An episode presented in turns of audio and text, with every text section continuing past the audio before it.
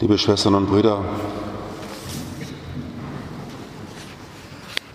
ich habe vor einigen Tagen neben Maria gesessen.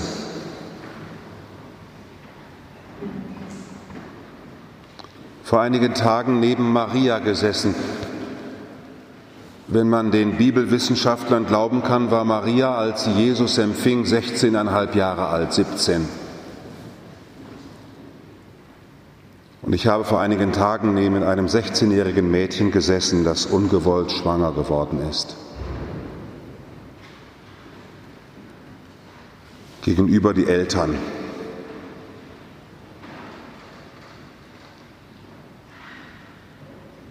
Und ich kann Ihnen sagen, es war für mich ein heiliger Moment. Dieses Mädchen, als ich fragte, und wo ist jetzt der Mann, von dem das Kind ist, der hat heute keine Zeit,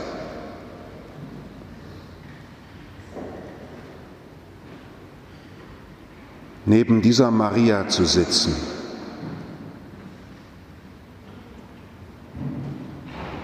und zu spüren, wie ohnmächtig ich bin.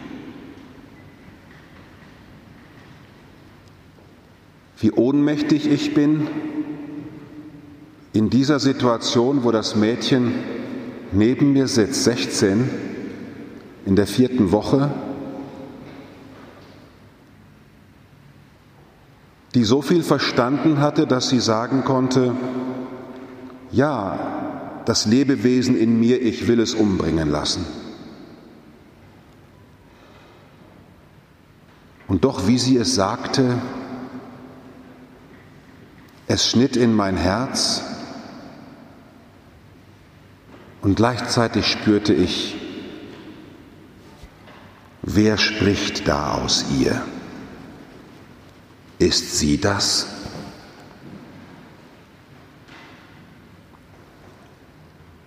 Inmitten dieser 16-Jährigen, in der Nacht des Mutterschoßes dieser 16-Jährigen, regt sich Leben. So wie wir alle im Dunkel gewebt worden sind im Schoß unserer Mutter. Und niemand von uns hat sich da selber hin organisiert. Jeder von uns wurde geheimnisvoll empfangen und muss zur Kenntnis nehmen, wie er geboren wurde wo er geboren wurde und was dann alles so mit ihm passiert ist. Wir sind im Dunkeln geworden, ungefragt.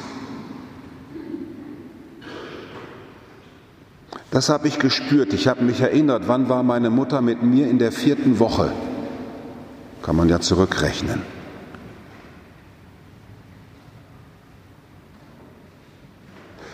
Und was mag Maria empfunden haben, die Gottesmutter, als der Engel kommt und sagt, der Herr ist mit dir? Du sollst einen Sohn gebären. Ich? Wo ich doch nicht mal einen Mann hab? Ich habe neben Maria gesessen, weil ich spürte, liebe Schwestern und Brüder, was ich aus der Hospizarbeit schon weiß, schon lange, aus der Begleitung sterbender und trauernder Menschen es mag eine große Katastrophe sein, wenn jemand aus dem Leben geht und von mir weggeht. Die Nacht des Sterbens und Abschiednehmens mag ja schon auch eine Nacht sein. Aber es ist auch eine Katastrophe, wenn ein Mensch ins Leben tritt, plötzlich dazukommt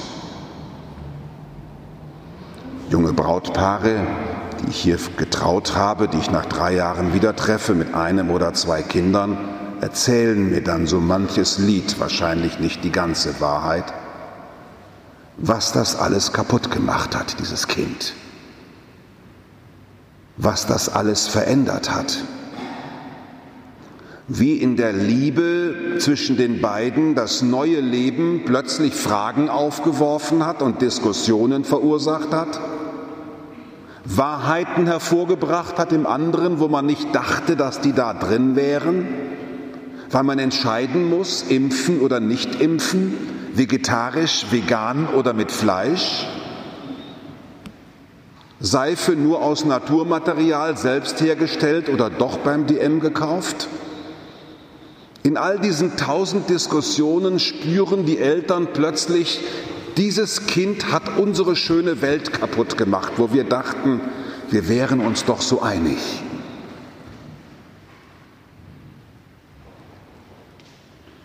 Der Eintritt eines Menschen in die Welt bringt mindestens so viel durcheinander wie der Austritt eines Menschen.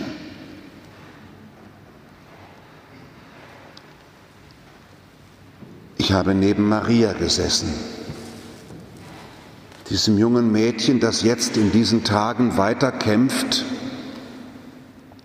Ich hoffe, dass ich hilfreich war im Aufzeigen von Möglichkeiten, die weiter kämpft und sich einfach irgendwann entscheiden will und dann auch noch die Eltern, die dann unterschreiben müssen.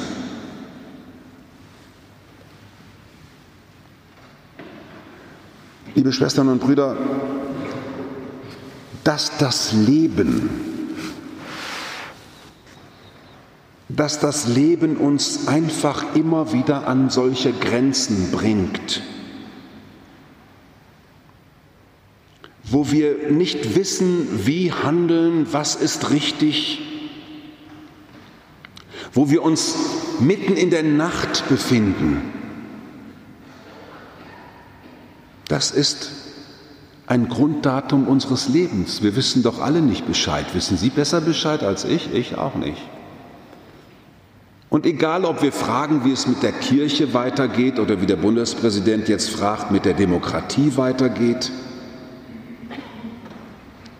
wie es überhaupt weitergeht mit dem Klima oder nicht mit dem Klima, wenn wir ganz ehrlich sind, also vielleicht sind ein paar Gescheitere unter Ihnen, aber ich habe jetzt gelernt, ich bin jetzt mittlerweile 60 geworden, dass ich doch relativ im Dunkeln tappe. Und das nicht nur bei meinen Aktivitäten, sondern auch im Dunkeln tappe bei mir selbst. Bin ich eigentlich richtig noch so als Priester und Kapuziner? Mir geht es ja so wie Ehepaare, die jetzt 40 Jahre verheiratet sind und weil, weil wir medizinisch so lange leben können, müssen die sich fragen, die nächsten 30 Jahre auch noch? Und so muss ich mich das ja auch fragen. Ich gehe auf diesem unsicheren Eis und ich feiere in dieser heiligen Nacht dass das Licht, das ich so oft verzweifelt mir selber anzünden will, den richtigen Doktor finden, der wird es dann richten, den richtigen Therapeuten finden. Und wenn wir den richtigen Philosophen gelesen haben und wenn wir die richtige Zeitung abonniert haben und dann noch ins richtige Land gereist sind und da den richtigen Guru getroffen haben, dann werden wir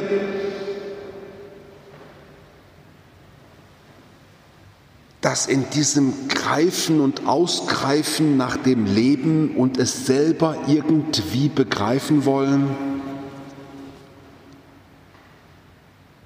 in dieser heiligen Nacht feiern wir, oder ich zumindest, und ich lade Sie ein, mit einzuschwingen. Und so wie ich die Kirche verstehe, feiert die Kirche das überall heute Nacht, wo sie Weihnachten feiert. Dass die Kraft, die uns kreiert hat, im Dunkeln des Mutterschoßes, dass die Kraft, die uns kreiert hat, in diesem Kreativitätsprozess des Lebens uns nicht alleine lässt, sondern uns Angebote macht, Herausforderungen schenkt, anstachelt, von einer anderen Welt, mit Gedanken, die Menschen nicht denken können, mit einem Licht, das wir nicht erzeugen können, mit den größten menschlichen Energien, mit einer Liebe, die nicht aus den Genen kommt und nicht aus den Atomen, mit einer Schwingung, die vielleicht all das, was wir in Händen halten, erst in Gang gesetzt hat. Die Kirche feiert in dieser Nacht seit 2000 Jahren, dass Gott, der Schöpfer der Welt, sein Kreativitätspotenzial endgültig an diese Welt gebunden hat und nicht mehr ohne diese Welt Gott sein will.